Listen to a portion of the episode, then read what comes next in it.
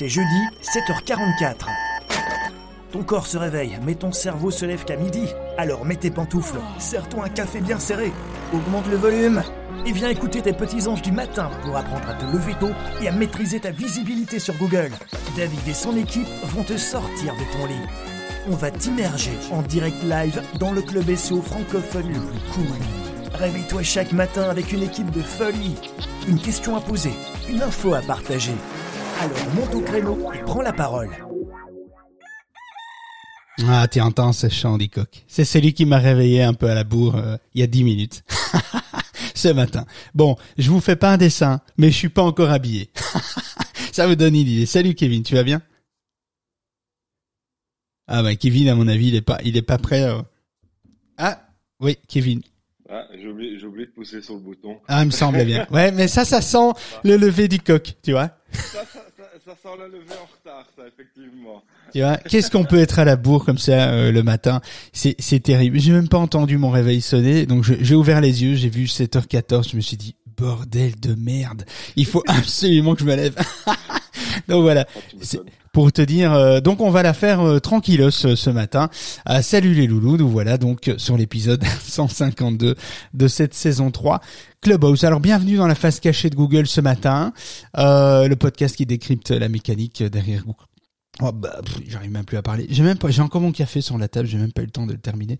Euh, le podcast qui décrypte la mécanique derrière Google, YouTube et Amazon. Nous sommes en live euh, sur Clubhouse tous les mardis et jeudis, même si Clubhouse est bientôt mort. On est encore là. on sera là jusqu'à l'enterrement. Euh, nous sommes là pour décrypter donc l'actu euh, SEO aujourd'hui, mais euh, aussi pour répondre à, toutes vos questions. hein. Cette émission, c'est une initiative de l'association Le SEO pour tous.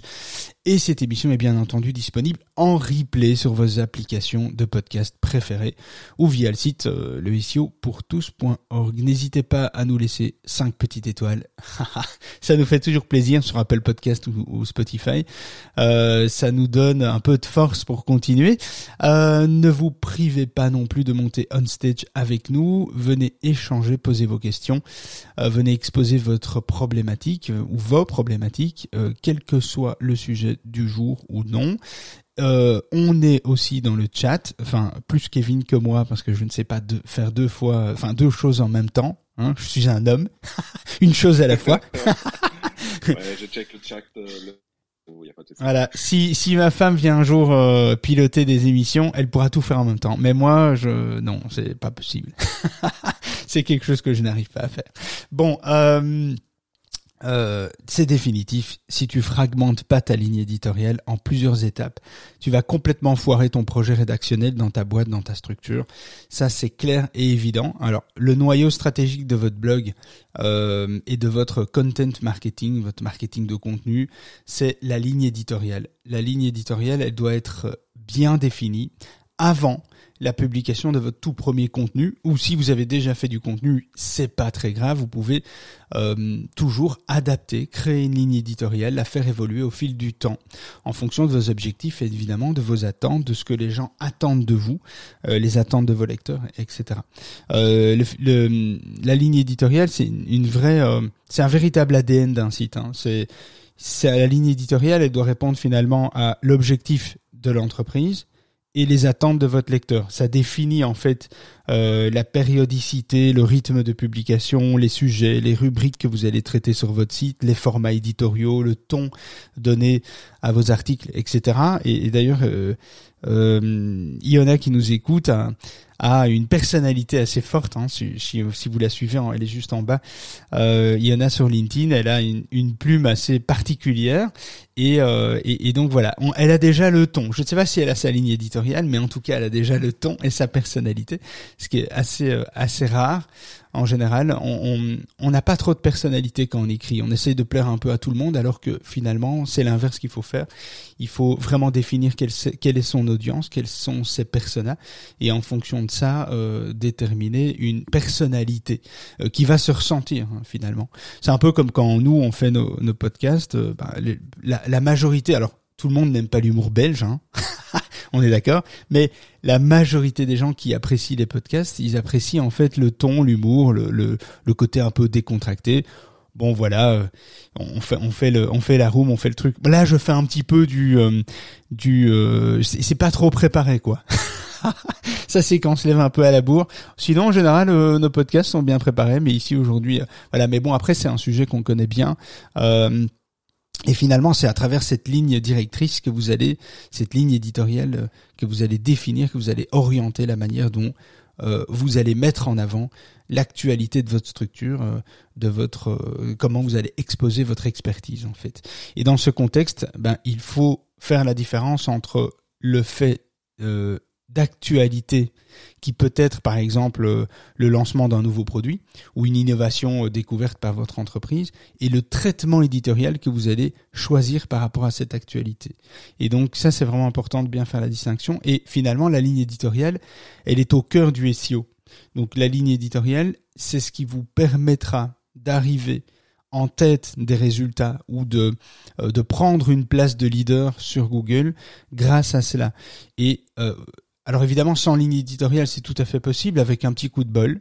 Voilà. Bon, hein, si demain vous écrivez 10 articles par jour, et que c'est pas des articles de merde et que c'est quand même relativement bien écrit, eh bien, vous allez quand même aussi gagner en visibilité. Mais si vous avez une ligne éditoriale, ça va être beaucoup plus efficace et surtout, vous allez répondre à une, à des attentes de vos lecteurs et ça va être beaucoup plus précis, beaucoup plus efficace. Donc finalement, il faut pas être à la recherche d'un, d'un gros volume de trafic, il faut plutôt être à la recherche d'un comportement idéal à avoir sur votre site. Et le comportement idéal, évidemment, vous allez me dire, c'est l'achat, c'est la vente, c'est donner euh, euh, l'impulsion de vous contacter pour faire appel à vous pour votre service et votre produit. Mais euh, mais avant tout, c'est répondre à une problématique, à une question. Et donc, avant de penser finalement à convaincre quelqu'un de faire appel à vous, eh bien convainquez-le. Enfin, ouais, je parle bien français. vous devez le convaincre finalement que euh, que, que c'est vous la bonne personne euh, et que euh, vous l'avez aidé avant dans une démarche de recherche d'information, d'une recherche de décision, etc. Et cette ligne éditoriale, eh bien, elle a de plus en plus de poids aujourd'hui sur le web parce que dans ben, chacun dans nos secteurs, il y a des secteurs de niche évidemment, mais on est quand même de plus en plus nombreux à communiquer.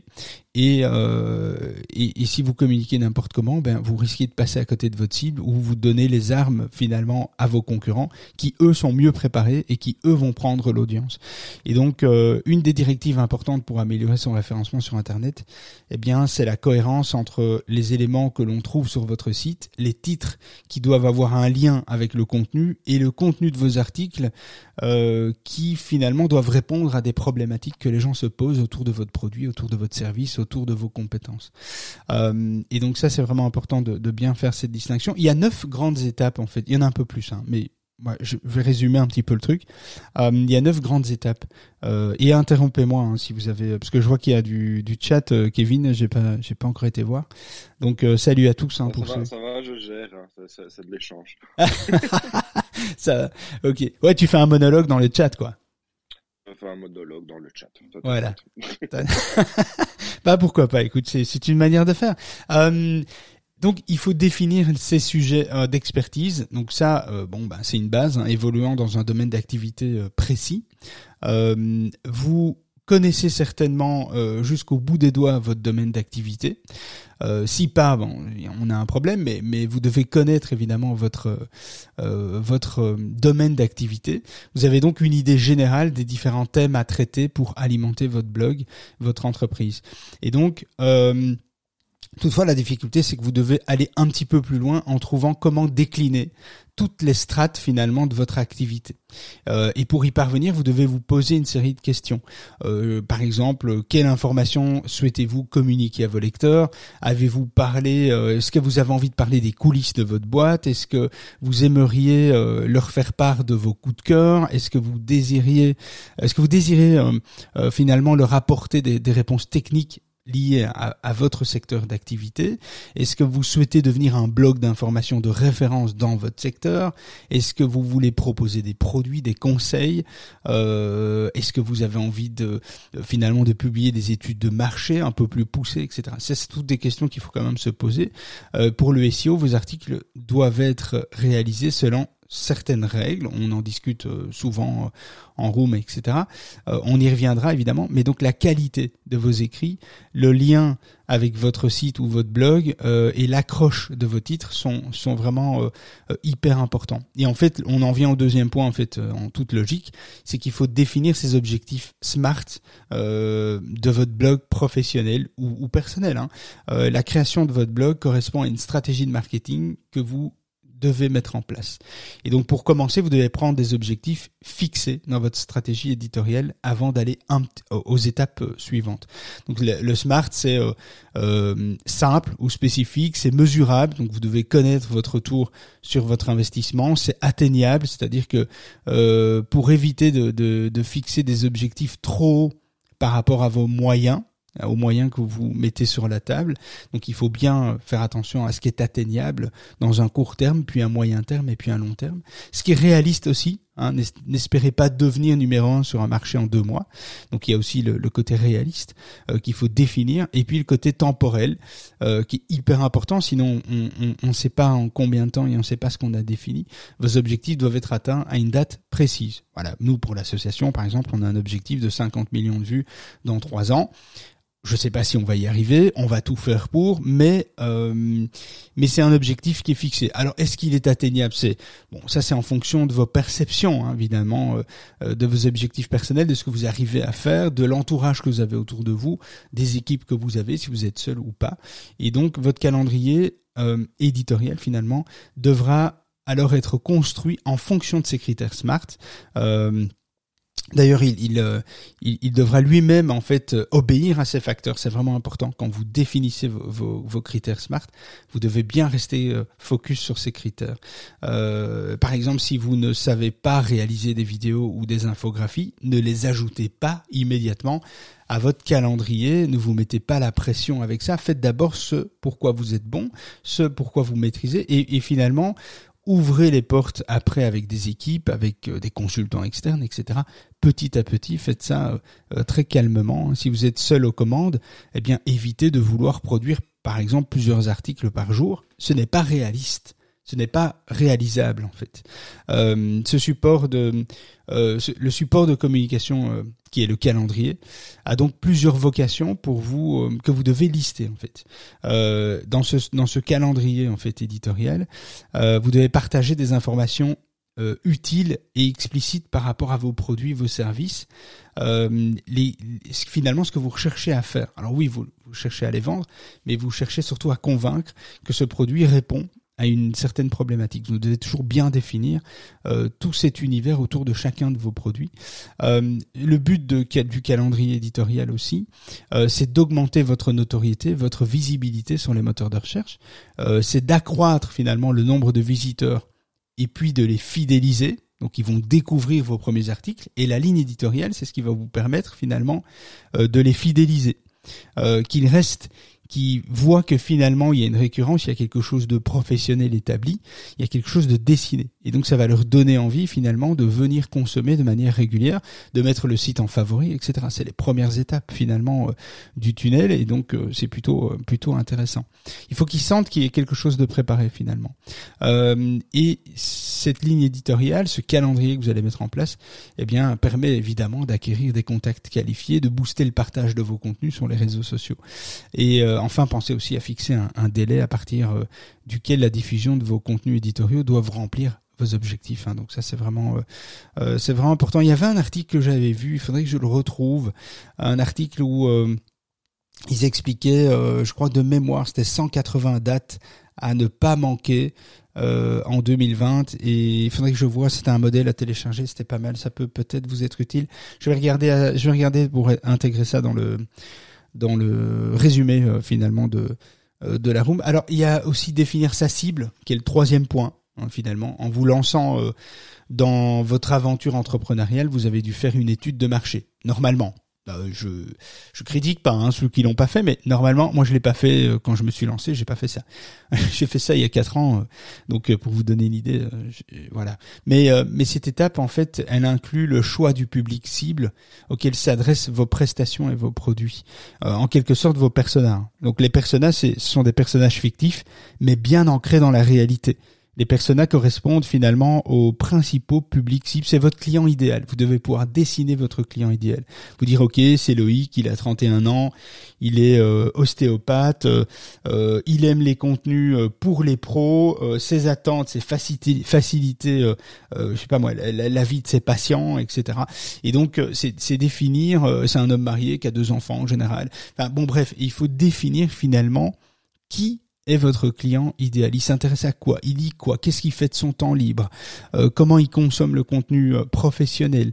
Est-ce que c'est quelqu'un qui est qui a une famille? C'est ce qui est plutôt quelqu'un isolé hein? C'est pas le cas, par exemple, de Léa, 19 ans, qui est une étudiante, euh, qui est à la recherche de bons plans des étudiants, etc. Donc, ou Philippe, qui a 48 ans, qui est entrepreneur et qui lui se pose plus de questions autour du management des employés, comment gérer ses employés, alléger ses démarches administratives etc. Donc les attentes sont pas les mêmes, etc. C'est pas les mêmes personnes. Et donc c'est intéressant de définir finalement. il y a des méthodes. Hein, on en a déjà discuté dans des rooms et on en rediscutera encore évidemment. Euh, mais cette étape, servez-vous de ce persona, de ce profil finalement pour définir votre ligne éditoriale, mais aussi pour choisir vos canaux de communication. Euh, tout le monde n'est pas partout sur tous les réseaux on a tendance à dire euh, allez-y, euh, va sur TikTok, va un peu sur Insta, va aussi sur YouTube, euh, LinkedIn, Facebook. Bah, en fait, c'est pas la même cible. En fait, on le sait tous, hein de manière générale, on le sait tous, mais on fait quand même ces erreurs. Moi, je fais encore ces erreurs euh, où je publie un petit peu la même chose sur LinkedIn et, Facebook, par exemple. Euh, on a réactivé notre Facebook depuis pas très longtemps, à titre perso, hein, sur David Licop, et finalement, euh, ben, les attentes sont pas du tout les mêmes sur LinkedIn que sur Facebook, et, et, et donc voilà. Mais c'est pas pour ça que finalement les deux n'achètent pas notre produit. Hein. on a autant finalement d'abonnés qui viennent de Facebook que euh, de LinkedIn, mais sont pas les mêmes. Donc la communication, les posts qui vont être partagés ne doivent pas être les mêmes. Et si c'est les mêmes, eh bien, il faut juste qu'elles soient réécrites d'une façon différente euh, pour LinkedIn et pour euh, et pour Facebook. Ça doit pas être euh, ça ne doit pas être axé de la même avec le même ton de la même façon. Donc ça c'est ce que j'ai remarqué pendant les vacances. J'ai fait quelques tests comme ça de publication plutôt assez personnel. Et, et, sur LinkedIn ça a quand même bien moins fonctionné que sur Facebook. Et, euh, et voilà. Mais ça n'a pas empêché que les abonnés viennent de toute façon des deux côtés. Mais donc c'est aussi intéressant de bien définir ces bailleurs persona pour ça. Euh, vous devez connaître leur profil, leur moyenne d'âge, ce qu'ils font dans la vie, leurs inspirations. Euh, euh, mais mais euh, et vous devez savoir aussi comment ils cherchent l'information, quels sont les blocages sur lesquels ils sont les plus ancrés, quelles sont leurs valeurs, leurs leurs leurs croyances limitantes, etc. Tout ça, ça veut dire qu'il faut faire un peu de recherche. Alors, il existe euh, une, euh, une formation, euh, il existe plein de formations hein, pour définir les bailleurs persona. On en a une avec un ancien collaborateur qui avait fait ça, qui est toujours d'actualité. Je peux je pourrais vous la partager dans le Discord euh, à l'occasion parce que c'était quand même euh, c'était quand même assez intéressant. Il y avait pas mal d'aides pour définir ces personnages et c'était plutôt euh, plutôt bien foutu. Il faudrait que je la retourne moi-même pour peut-être actualiser un peu le truc, mais parce que c'est un collaborateur qui est plus dans l'équipe, mais donc c'est toujours délicat de partager quelqu'un une formation de quelqu'un qui n'est plus là. Mais en tout cas, euh, c'était assez intéressant. Et euh, bon, ben voilà, il y en a pas mal d'entre vous qui l'avaient déjà euh, suivi, mais mais ça pourrait être intéressant pour les nouveaux qui nous ont rejoints entre temps. étudier le parcours d'achat aussi. donc le parcours d'achat, c'est vous, vous ne proposerez pas le même contenu à un prospect qui débute dans sa quête d'information qu'à un potentiel client qui a déjà sélectionné deux ou trois entreprises pour l'aider dans sa problématique ou qui suit déjà certains sites de manière fidèle euh, pour aller chercher de l'information, euh, chercher des réponses à ces questions. Et donc votre calendrier éditorial doit hum, comporter plusieurs volets euh, qui accompagnent vos bailleurs persona, donc vos clients, votre client idéal, dans leur cycle de décision et puis d'achat. On en a parlé aussi dans une room. Hein, euh, euh, lorsqu'on veut traiter des mots clés, des sujets sur son site, il y a euh, plusieurs étapes. Hein. Il y a de mémoire, il y avait les les mots-clés euh, décisionnels. Donc en fait, on était euh, euh, les intentions de recherche. Voilà, c'est ça que je, voulais dire. Donc les, les, mots-clés informationnels, les mots-clés décisionnels, puis il y a les mots-clés transactionnels, et puis il y a les mots-clés navigationnels. Et donc ce sont en fait, c'est un petit peu lié à, au niveau de maturité des étapes d'achat en fait d'un prospect. Et donc c'est intéressant de, de, pouvoir exploiter les sujets, les mots-clés liés à chacune de ces étapes, aller réécouter les je sais plus quel podcast c'est, mais si vous allez euh, sur le site euh, dans la partie podcast, euh, formez-moi et puis dans la partie podcast, vous allez avoir tous les podcasts et vous allez voir qu'en saison 2, il y avait une semaine là-dessus. et on faisait des rooms tous les jours à l'époque, donc il y, a, de la cadence, il y avait quelque chose d'assez intéressant par rapport à ça. donc c'est important de bien définir le parcours d'achat et pour définir le parcours d'achat, finalement, vous devez connaître simplement c'est pas très compliqué.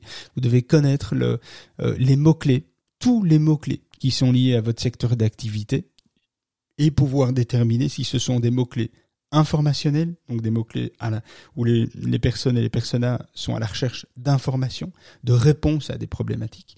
Et puis décisionnels, donc là ils sont ils ont des réponses, ils sont occupés d'affiner finalement l'information autour du produit, service qu'ils cherchent pour prendre une décision. Et puis les mots-clés transactionnels qui, eux, sont là dans un processus d'achat beaucoup plus mature où les gens sont prêts à acheter. Euh, il suffit, ils vont, ils vont juste comparer. Ils vont, ils vont voir un petit peu euh, les prix, euh, le sérieux du produit, la communauté qu'il y a derrière, etc. Et le support, le service client, service après-vente, avant-vente, etc. Et donc ils vont analyser tout ça. Et donc ces podcasts qui ont été faits sur les intentions de recherche sont hyper intéressantes, sont même euh, en fait indispensables pour étudier le parcours d'achat et de savoir que le contenu que vous êtes occupé de créer, c'est pour tel niveau de maturité ou tel niveau de maturité. C'est hyper important pour pouvoir prioriser. Parce que si vous mettez trop de contenus euh, qui sont axés décision et transactionnels, eh bien tous ceux qui sont à la recherche d'informations vont passer euh, à côté de votre site. Et c'est vraiment dommage parce que c'est là qu'il faut être en, première ligne en fait. Donc voilà, ça c'est pour. Question oui. de, de Frédéric qui nous demande euh, quand on utilise un logiciel comme 1.fr ou, ou 1.fr, je ne sais pas comment ça se dit, euh, il conseille un nombre d'occurrences pour des mots-clés. Euh, mais, mais comment gérer le français versus le SEO Pas toujours en bon français? Alors, je suppose que c'est le site qui est pas toujours en bon français. alors 1.fr, ça permet 1.fr, c'est c'est indispensable quand on n'a pas trop d'expérience en rédaction. Donc un point .fr, ça va vous donner finalement euh, une richesse de vocabulaire, de syntaxe, euh, de lexique en fait, de mots autour d'une expression clé pour renforcer en fait auprès des algorithmes, renforcer la, la maîtrise du vocabulaire. En fait, il faut savoir que rédiger du contenu, euh, ça permet de séduire Google. Et pour séduire Google, il faut du contenu. Et ce contenu, évidemment, il ne doit pas être fait n'importe comment. Il faut euh, prouver à Google que euh, c'est vous qui devait être mis en avant dans l'algorithme. Et pour prouver à Google, il faut le séduire. Et le séduire passe par une maîtrise du vocabulaire, une maîtrise de la langue. Donc c'est-à-dire que tu écris un contenu en français, eh bien il faut impérativement que si tu choisis d'écrire euh, un contenu sur, euh, je sais pas, fragmenter sa ligne éditoriale ou comment constituer une ligne éditoriale, etc., parce que tu es marketeur et tu veux parler de ça, eh bien il va falloir utiliser le jargon, utiliser tous les mots finalement qui vont englober euh, et qui vont renforcer la syntaxe, qui vont, qui va renforcer euh, le sujet que tu es occupé d'aborder en fait. Et 1.fr, c'est ce qui fait.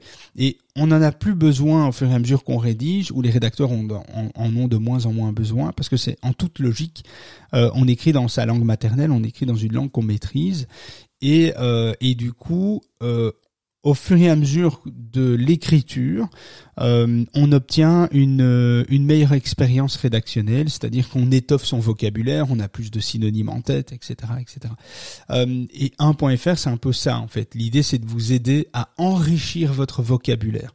Mais vous pouvez utiliser 1.fr comme vous pourriez utiliser un, un outil comme Antidote par exemple et, euh, et Antidote c'est un logiciel euh, que les universités utilisent pour corriger les mémoires etc mais pas que nous on l'utilise tous les jours et Antidote Ça permet finalement de corriger des contenus, oui, mais aussi d'avoir la partie dictionnaire, euh, d'avoir la partie euh, synonyme, antonyme, euh, co-concurrence, le champ lexical, les familles de mots, les conjugaisons, les rimes, les citations, etc. Et, et, tout ça, ça va vous permettre de renforcer votre contenu, de d'agréger votre contenu avec une meilleure syntaxe, un meilleur champ lexical. Et, euh, et 1.fr, c'est ce qui fait. Donc c'est intéressant d'utiliser 1.fr ou Your Text Guru aussi qui fait ça. Ce sont deux outils qui sont assez intéressants, qui vous permettent de finalement enrichir votre vocabulaire autour d'un sujet en particulier. Mais il faut faire en sorte que le contenu, faut pas mettre les mots euh, n'importe comment, faut, faut pas tout choisir faut pas prendre toutes les propositions de 1.fr, il faut en prendre une petite dizaine, une petite quinzaine euh, de, des suggestions et les intégrer dans des phrases, évidemment, dans des contenus pour que votre contenu reste qualitatif et cohérent, quoi. Salut Fred, j'avais pas vu que tu étais là. Salut Fred. oui. Vous m'entendez? Ouais, très bien. Ouais, ouais, Je sais pas si j'ai répondu à côté de la plaque ou pas. Euh, alors, quand je parlais français, en fait, je parle de bon français. Parce que si tu veux, moi, je suis dans l'imprimerie, par exemple. Ils vont me donner. Alors moi, j'utilise des logiciels comme One.fr, mais j'ai benchmarké euh, Doki ou euh, SO Quantum ou Your Guru. Voilà. Et euh, si tu veux, il te dit par exemple, euh, moi je suis dans l'imprimerie, il me parle d'imprimante, mais nous les imprimantes c'est toute la bureautique.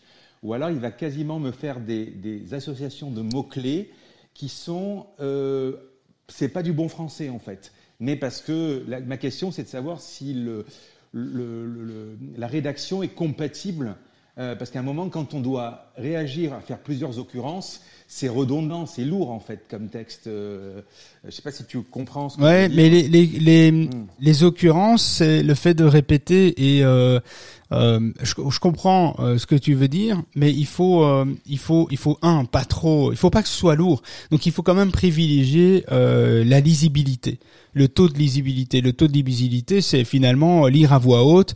Et il faut que ça passe crème, quoi. Il faut que quand on lise, ce soit hyper fluide, compréhensible, facile à comprendre, etc. Et si des propositions, des outils font en sorte de casser en fait ce taux de lisibilité, tu dois absolument pas l'intégrer. Donc tu dois intégrer ce qui est intégrable en fait. Euh, c'est difficile à expliquer, mais les outils font trop. En fait, c'est les limites des outils. Hein. C'est que les outils font trop de propositions euh, et des fois, c'est farfelu. Et dans certains secteurs, donc si tu es dans l'imprimerie, mais que tu ne vends pas des imprimantes, que tu es plutôt dans la réalisation, euh, la pré-presse, etc., il va te faire des propositions qui vont pas forcément correspondre au métier en fait. Et donc euh, ça c'est un peu les limites des outils. Et là à ce moment-là, il faut pouvoir toi en tant qu'humain faire cette distinction et être capable de de ne pas prendre content ce que les outils te proposent et de faire ta propre sélection. Euh, et si cette sélection proposée ne correspond pas du tout finalement à, ton objectif, à, à la qualité du contenu recherché, ne le prends pas ne simplement ne le prends pas. Nous, on a vu beaucoup de contenus qui finalement euh, réussissent à percer euh, dans Google sans suroptimisation, c'est-à-dire sans passer par des outils comme 1.fr, parce que finalement le contenu était assez riche, avec une vraie personnalité, un vrai ton, pas du tout euh, avec des contenus pas du tout similaires dans sur le web et donc ce sont des contenus qui ont très bien euh, fonctionné. On parle de 1.fr, de Utex Guru, surtout sur des contenus qui sont très répétitifs, des contenus qui sont euh, euh, qui sont très concurrentiels où euh, finalement on est déjà à 50 à, à parler de ligne éditoriale par exemple. eh bien, la question ça va être est-ce que c'est utile de reparler de ça de la même façon? Est-ce que plutôt je vais amener une autre approche, une autre façon de réfléchir autour du sujet pour ne pas amener quelque chose de similaire, déjà existant, de trop similaire? Et c'est là où l'outil finalement a un peu ses limites. Euh, parce que même euh, si tu prends, si tu vas plus loin avec un .fr par exemple, on a remarqué ça, euh, on l'utilise plus aujourd'hui hein, ou pratiquement plus, mais mais quand on l'utilisait pas mal, euh, bien il fallait savoir que en prenant des mots clés qui sont de la même famille ou assez proches, etc. C'était toujours les mêmes suggestions qui revenaient hein, finalement. Et donc ça, si tu utilises les yeux fermés cet outil, ben tu vas cannibaliser finalement euh, tous les contenus qui sont plus ou moins de la même famille et qui sont là pour euh, finalement agrémenter euh, ton site. Hein. Et donc du coup, pour Google, ça va devenir compliqué d'arriver à bien distinguer parce que les mots, les syntaxes sont les mêmes dans plusieurs articles, etc. Donc il y a quand même pas mal de limites à ces outils-là, euh, il faut il faut être prudent. Ces outils-là, ça, doit être une petite aide pour vraiment voir s'il n'y a pas deux trois petits trucs que tu aurais complètement zappé et qui seraient super intéressants d'ajouter. Mais voilà, ça doit s'arrêter à, à, à, ça. Faut pas prendre content en tout cas euh, toutes les propositions faites parce que tu as raison il y a des occurrences qui sont pas du tout idéales à ajouter et puis euh, et puis il y en a qui correspondent pas forcément et qui vont casser un peu la personnalité de l'article nous on a vu des clients écrire un article sympa. Et après l'optimisation avec Yotex Guru ou 1.fr avoir un article qui est complètement qui, qui, est complètement cassé en fait. Où il y a des rythmes qui sont cassés la personnalité est perdue en chemin parce qu'on sent que euh, ça a été écrit pour le lecteur, mais en même temps, ça a été optimisé pour Google un peu trop, et donc du coup, il y a des redondances, il y a des trucs qui vont pas, il y a des phrases finalement des tournures qui ne vont pas non plus. Et ça, c'est parce qu'on a voulu euh, inclure trop de syntaxes qui ne sont pas forcément les plus les plus adéquates. Bah, je sais pas si tu comprends ce que je veux dire. Oui, absolument. En plus, bon, enfin moi, alors c'est vrai que quand j'écris des articles, euh, c'est une chose. Il y a aussi, euh, tu, as par exemple un article qui ne rank pas en fait, et tu décides de le, reprendre pour l'optimiser un tout petit peu. Mais j'ai appris quelque chose que donnent les outils comme par exemple Test Guru, c'est qu'en fait, c'est vrai que c'est très ludique. Tu peux te dire, oui, euh, il te donne un score de 0 à 100, tu es à 50 par exemple, tu as envie d'aller à 100, mais en fait, le truc qu'il faut comprendre, c'est qu'il faut être au-dessus parce qu'en fait, il étudie la concurrence. Et l'idéal, c'est quand même d'être au-dessus des autres. C'est tout. Il faut pas aller à 100 parce que 100, c'est ultra optimisé, c'est trop en fait. En fait, si tu vas à 100, c'est suroptimisé et c'est illisible.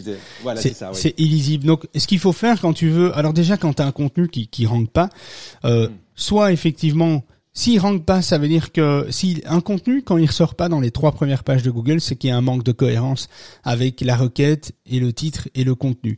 Donc ça veut dire que le contenu correspond pas euh, à ce que Google attend sur la requête. Donc bien souvent, quand un contenu ne rank pas, il est quand même préférable de euh, complètement le réécrire. Pas juste de le réajuster, mais de le réécrire complètement. C'est-à-dire que l'angle d'approche par euh, du sujet lié au mot-clé n'est pas bon.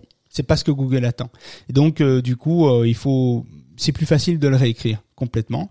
maintenant, c'est vrai que il faut définir, il, faut, il faut il faut regarder ce que les autres font dans Google. Et ça, c'est quand même une des clés euh, lorsqu'on cible une requête, c'est d'aller voir en fait ce qui se fait ce qui est bien positionné, euh, qu'est-ce qui a été écrit, sous quel angle, euh, la longueur finalement de l'article, est-ce que ces, sites sont optimisés, est-ce qu'ils se chargent rapidement, etc. Et c'est tous ces critères, il y en a beaucoup, hein, c'est pas juste trois quatre critères, mais évidemment c'est tous ces critères-là qui vont faire que euh, tu vas pouvoir amener quelque chose de meilleur, un article plus profond, avec une meilleure personnalité, plus de détails, plus de concret, etc. Et ça tu ne sais le voir finalement que si tu vas voir toi-même, par toi-même. Tu prends une requête, tu dis ok, je vais écrire un article là-dessus euh, sur X, eh bien je vais taper X dans Google et je vais voir ce qui ressort.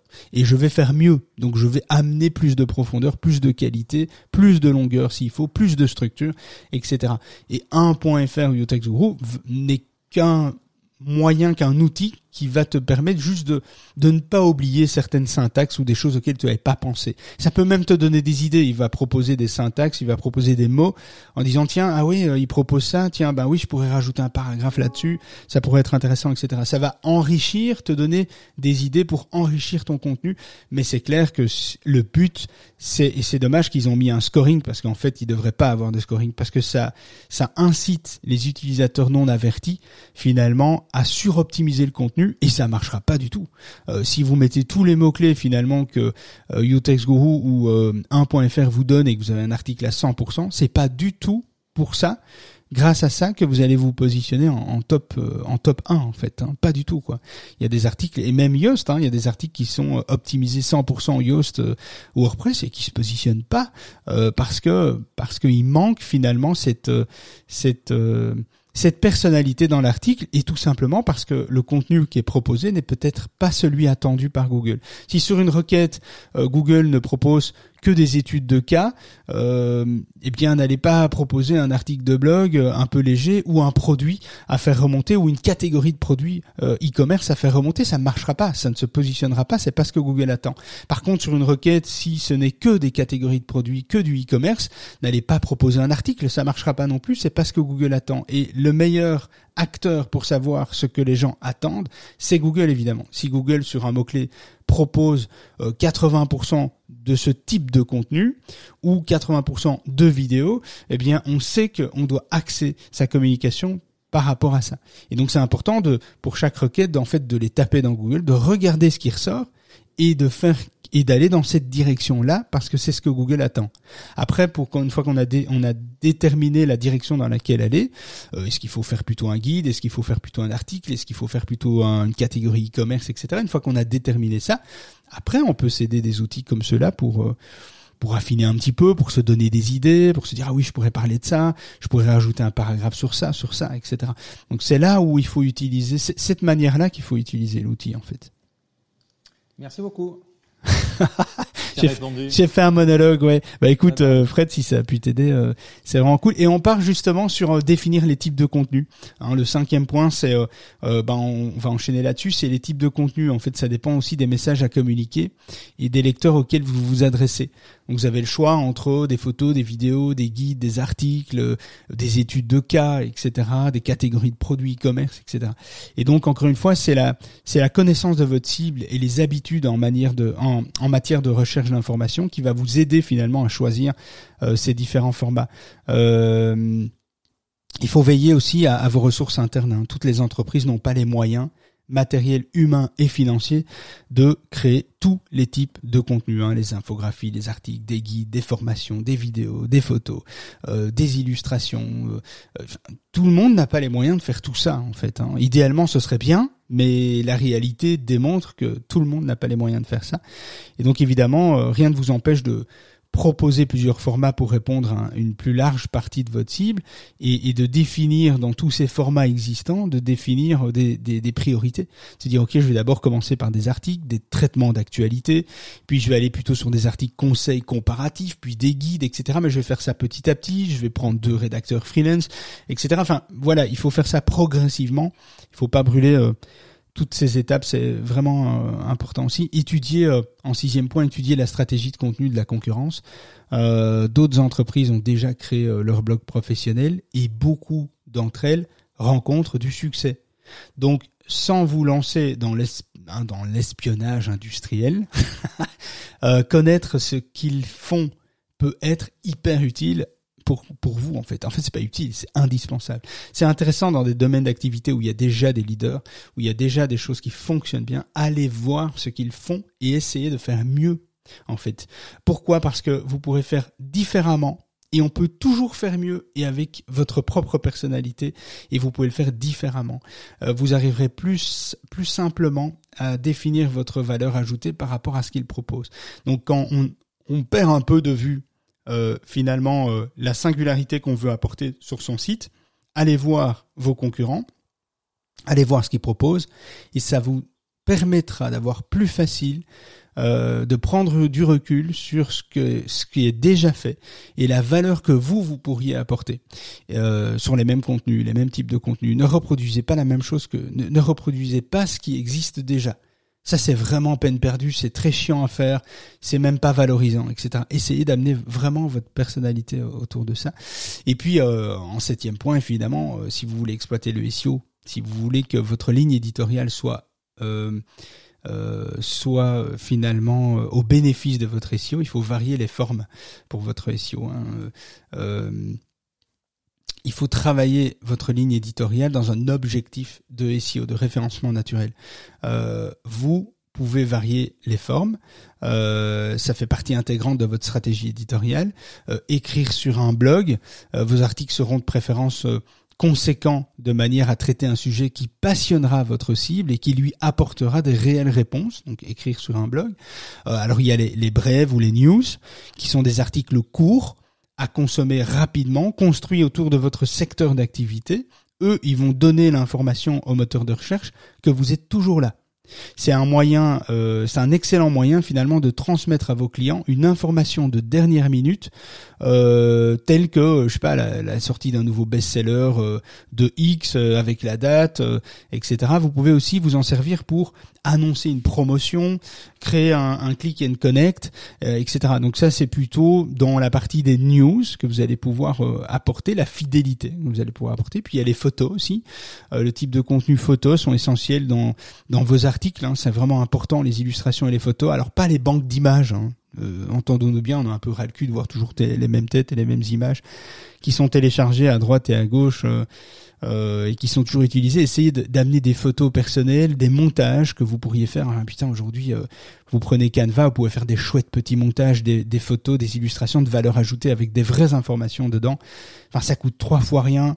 Euh, et, et, vous n'êtes pas obligé de, de, prendre une licence Adobe et de commencer à maîtriser euh, euh les PSD, euh, les calques et machin, et de perdre du temps avec ça. Vous savez faire ça avec Canva en quelques minutes. Alors je sais qu'il y a des pros Canva, il y en a qui ne le sont pas, il y en a qui sont allergiques à Canva, peu importe. On n'est pas là pour juger, mais en tout cas, il existe des outils qui permettent de créer des, des vraies illustrations personnalisées. Faites-le ça a beaucoup plus de poids, beaucoup plus d'impact, euh, parce que si vous utilisez des banques d'images, il faut savoir que toutes ces images réutilisées ben, ne vont pas être indexées euh, euh, dans Google, hein. donc ça va être un peu un peu pénible, c'est un peu dommage. Il y a aussi quand même un peu moins de 20% des gens qui cherchent. ça dépend des secteurs. Hein. je vulgarise très très fort là, mais ça dépend le secteur, mais qui cherchent à travers Google Images. Hein. Donc, euh, si par exemple, euh, je suis pas dans le secteur de, du design, par exemple, du e-commerce, design, aménagement, intérieur, extérieur, eh bien, beaucoup font des recherches via Google Images et pas forcément via Google directement.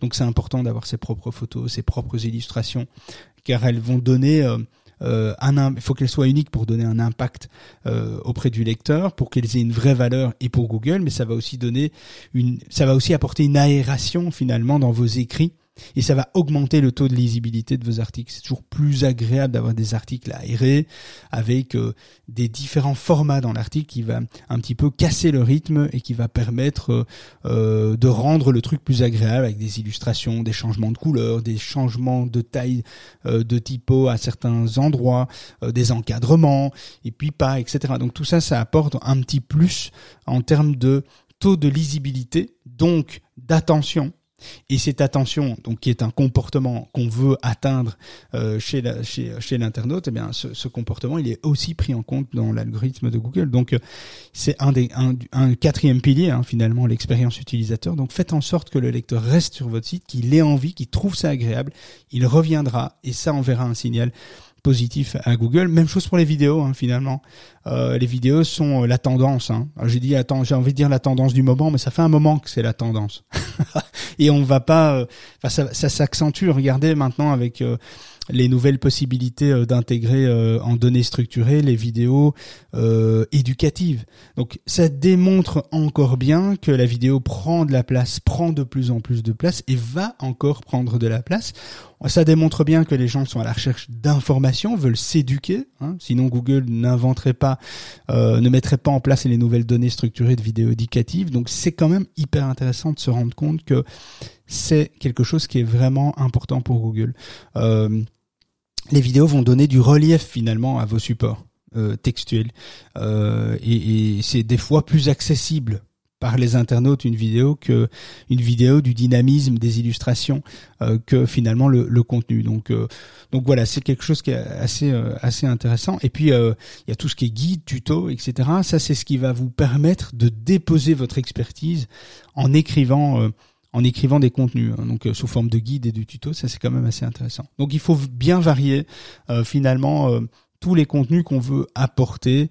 Ne vous arrêtez pas à un type de contenu parce que les gens attendent plusieurs types de contenus en fonction du niveau finalement euh, du, du, allez, de la maturité, du niveau de maturité euh, dans le processus d'achat de l'internaute. Donc c'est vraiment important d'avoir un peu ces différents formats qu'il faut essayer de mettre en place. Et encore une fois, privilégier les formats que vous êtes capable de gérer aujourd'hui euh, et prévoyez une alternative, prévoyez une façon de faire avec euh, avec euh, d'autres euh, types de contenus de contenu que vous n'êtes pas capable de produire aujourd'hui.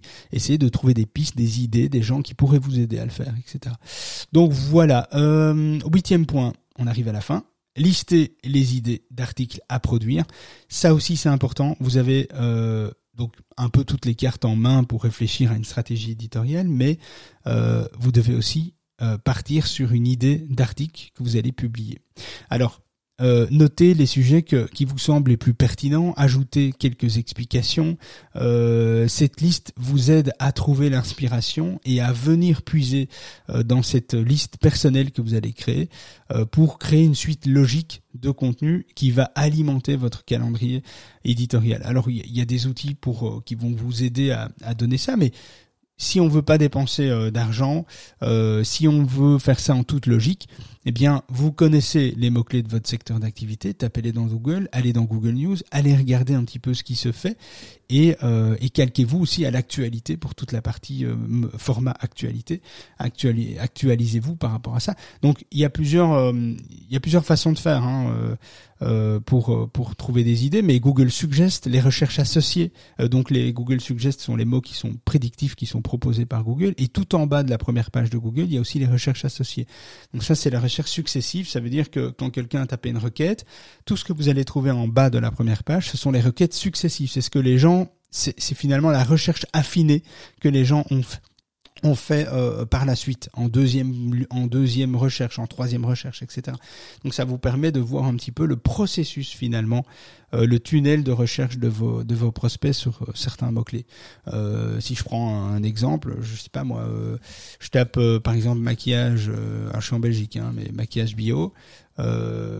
J'invente, hein, je dis n'importe quoi, ok. Eh bien, on va voir tout en bas que en Belgique, euh, les gens, une fois après avoir recherché un peu d'informations sur maquillage bio, eh bien, ils vont chercher, ils vont demander à voir quels sont les maquillages bio euh, qui sont les mieux classés, quels sont les maquillages bio les moins chers, quels sont les, maquillages bio en pharmacie et quelles sont les différentes marques qui existent en maquillage bio.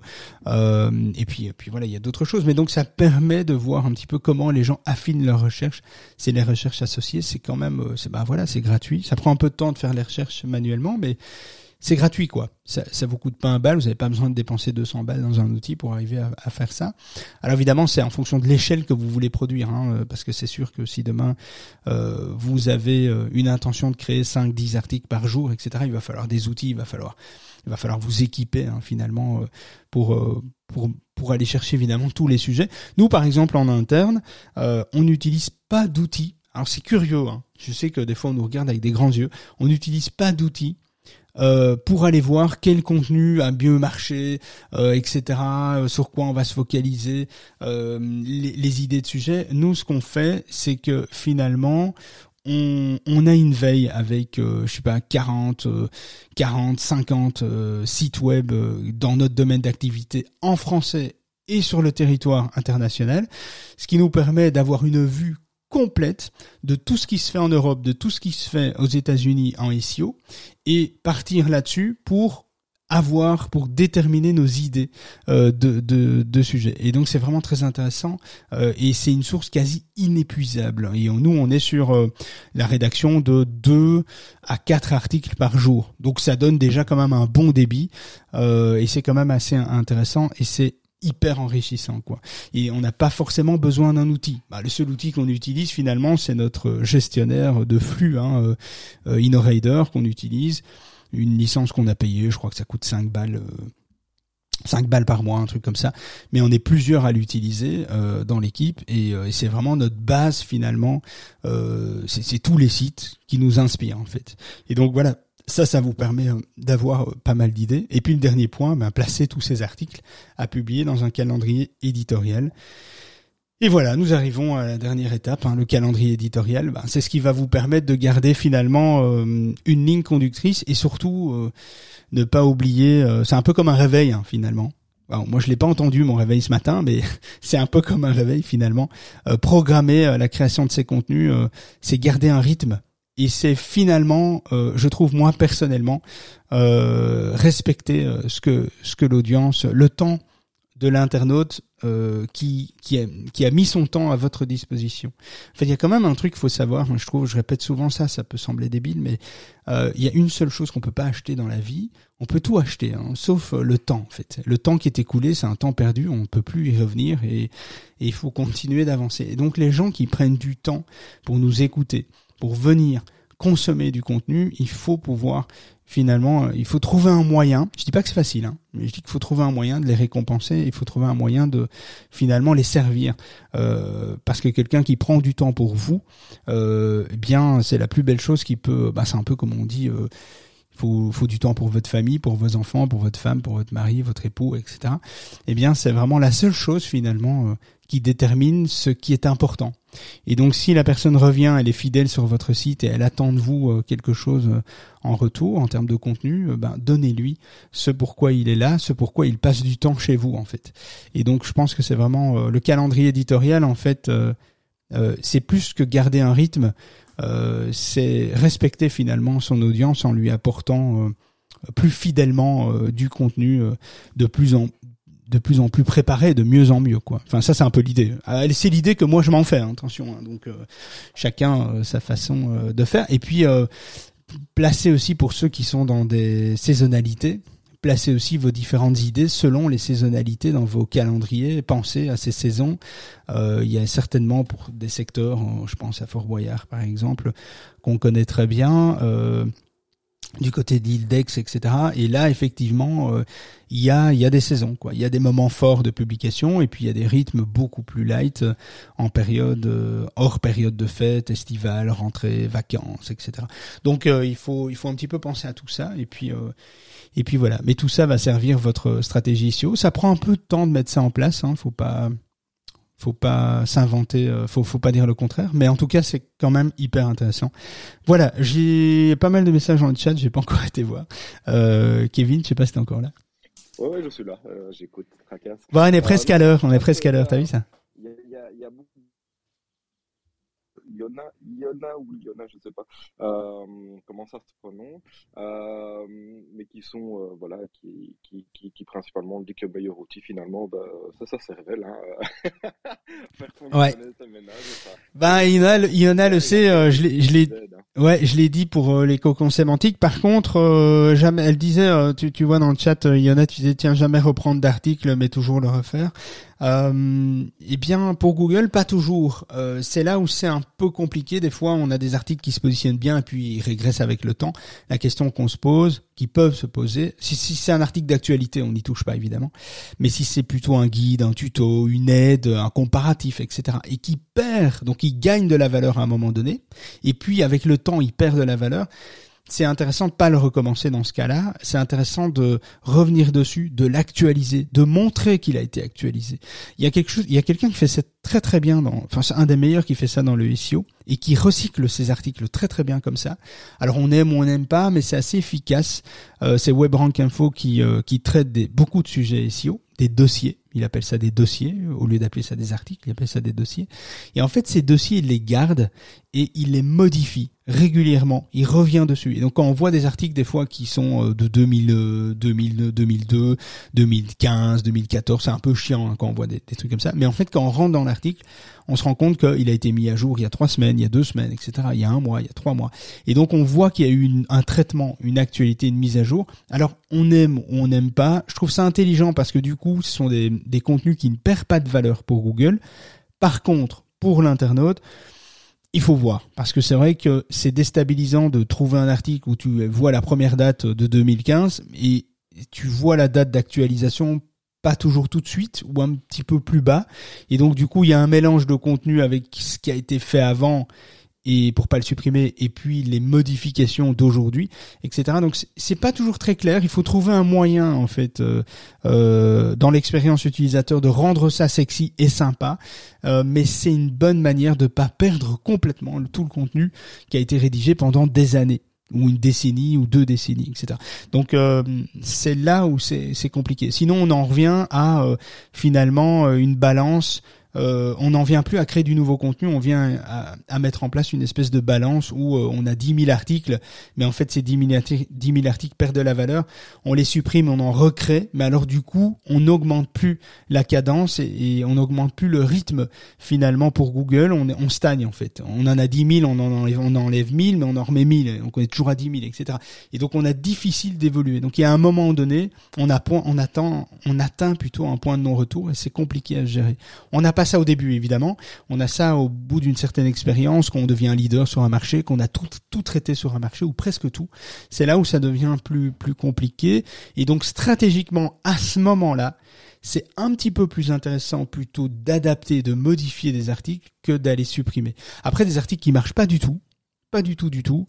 Euh, oui, euh, complètement. Il faut, il faut, il faut jeter et recommencer quoi. Il faut, faut lui amener une nouvelle, une nouvelle vie, donc une nouvelle approche. C'est un peu comme quand vous changez de carrière. Hein, finalement, vous faites un métier aujourd'hui, euh, dans dix ans, vous décidez de changer de carrière, de changer de métier. Eh bien, vous n'allez pas mélanger les deux quoi. Vous allez effectivement faire, bah, partir sur une, partir d'une nouvelle page blanche, une nouvelle tourner la page, quoi, finalement. Donc, Quand tu dis qu'il faut euh, jeter l'article, c'est euh, carrément le supprimer ou la suppression d'un article, éventuellement d'un blog qui est, qui, est, qui est, bien enrichi, hein, mais euh, bah, un article, article peut être mauvais. un article qui marche pas. en fait, il faut quand même se dire que chaque contenu créé sur le site doit avoir un résultat. Euh, sinon ça sert à rien. Et donc euh, euh, un contenu qui marche pas, qui ne s'indexe pas, qui n'est pas visité, etc., qui ne fonctionne pas, oui, c'est supprimer pur et dur et recréer un nouvel article. Pas repartir sur l'article existant, on peut le supprimer, ça n'a pas d'impact considérable un article qui fonctionne pas, tu vois. Donc il est préférable de bien nettoyer, de garder que ce qui marche euh, que euh, d'avoir parce qu'il faut quand même savoir que si tu as 80% de ton contenu euh, qui ne fonctionne pas, qui fonctionne pas bien, etc., ça va quand même tirer vers le bas l'ensemble du site. Alors pas pour une, deux pages ou, ou quelques dizaines de pages en fonction de la taille de son site, mais si la proportion est importante de choses qui ne fonctionnent pas, ça veut dire qu'à un moment donné, vous n'avez vous n'avez pas euh, finalement bien déterminé vos personas, euh, vos audiences, etc. Euh, c'est parce que Google attend, donc vous n'avez pas été voir sur Google les mots clés, le contenu recherché, ce que ce que Google recherche sur tel ou tel mot clé, etc. C'est qu'il manque quelque chose. Un contenu qui se positionne pas, c'est c'est une mauvaise cible, c'est une mauvaise analyse ou un contenu pas assez de bonne qualité, euh, un contenu qui est pas assez profond, un contenu qui est finalement face aux concurrents beaucoup trop faible. Euh, après, il faut prendre ça avec des pincettes parce que si vous avez un nouveau site, c'est normal aussi. Euh, si euh, à côté de votre structure web, vous avez que des gros leaders et que vous êtes dans un domaine hyper concurrentiel, il faut patienter un petit peu, il faut voilà, il faut il faut faire force de persévérance, il faut travailler sa notoriété, faire parler de soi à l'extérieur euh, par des médias, des journalistes, euh, la presse, les médias sociaux, il faut vraiment communiquer beaucoup. Donc ça dépend de beaucoup de facteurs. Je dirais pas de manière ferme euh, si euh, si tout ton contenu se positionne pas, c'est que c'est de la merde. Hein, c'est voilà, ça dépend dans quel domaine d'activité on est. Si on est dans la finance, l'automobile et l'immobilier, il faut quand même faire preuve un peu de patience. Il faut travailler beaucoup, créer du contenu de qualité. Il faut être un peu plus prudent dans la constitution de son contenu. Il faut être un, peu plus persévérant, quoi. Donc ça dépend un peu le le secteur. On peut pas généraliser tout comme ça, mais dans les grandes lignes, c'est un petit peu comme ça que ça se passe, quoi. Après, il y a toujours des exceptions, quoi. Ok. Et le, le fait de modifier un article qui n'a pas eu d'impact euh, sur Google, est-ce que c'est une bonne chose ou, ou pas beaucoup d'impact, mais le modifier, rajouter euh, des mots-clés, rajouter du texte, pourrait permettre à ce moment-là d'avoir une meilleure indexation dans Google et, remonter ou bien c'est mieux de recommencer à ce moment-là euh? Ben ça peut, ça dépend où se trouve l'article. Si tu écris un article et que finalement cet article reste coincé à la dixième page de Google, euh, tu peux essayer d'amener du contenu, mais mais finalement la charge de travail va être importante pour aller sortir de là. Ça veut dire que finalement il y a déjà un manque de cohérence avec le contenu actuel. Alors après ça dépend si tu as fait euh, deux paragraphes euh, de 200 mots et que tu t'es arrêté à ça dans un domaine concurrentiel, ça marchera pas évidemment. Mais mais moi, je dirais qu'il faut étudier au cas par cas. C'est intéressant quand on fait un article et qui se positionne pas du tout. c'est de se dire oui, mais l'article qui est lié à telle expression clé, est-ce que cette expression clé est hyper concurrentielle et qu'est-ce que Google attend de cette expression clé là On va voir sur Google, on voit ce qui se fait et on voit tout de suite finalement euh, l'état de son contenu par rapport à ceux qui marchent très bien. Et on voit dans, si on est dans le même acabit, si on, on propose ce que Google attend et euh, et, euh, et voir si évidemment son site euh, est faible en termes de notoriété, il est nouveau ou pas. Euh, il faut se comparer à ce qui est comparable.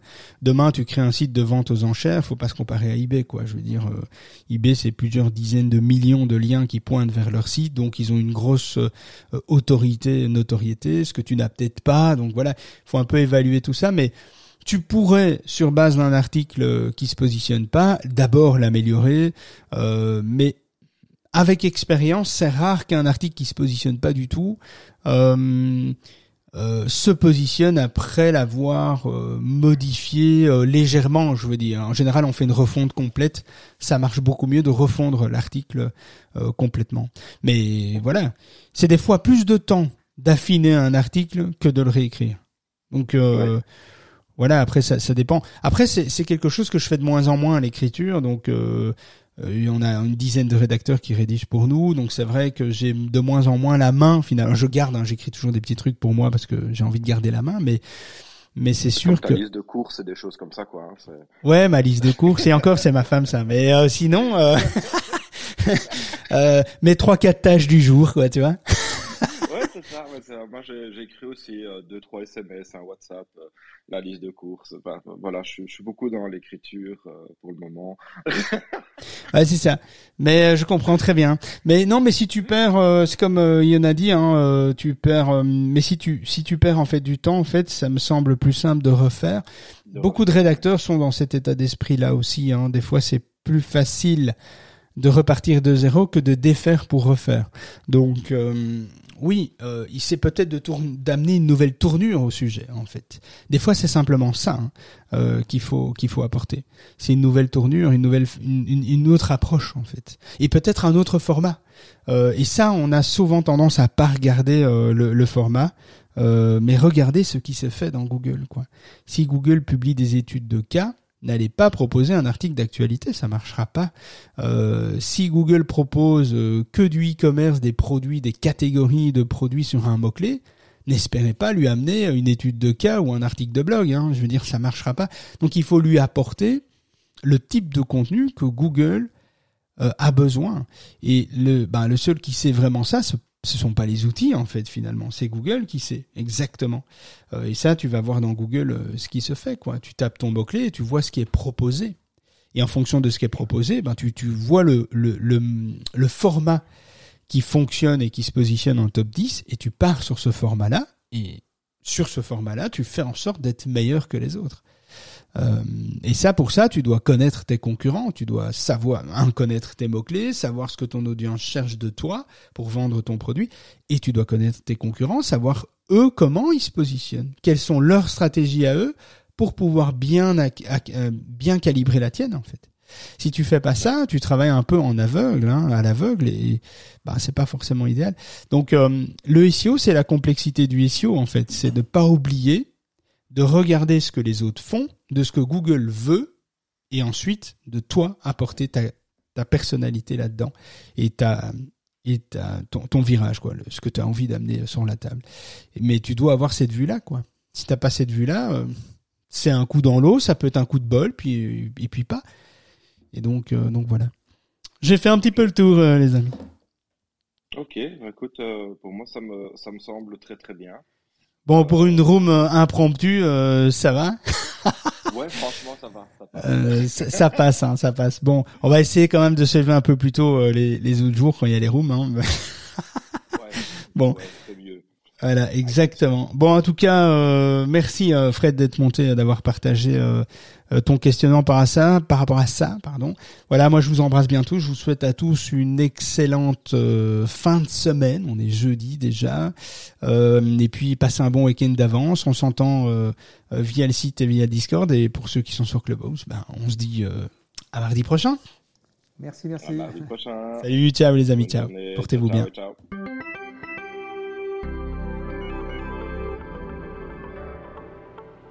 On a bien rigolé, mais on arrête pour aujourd'hui.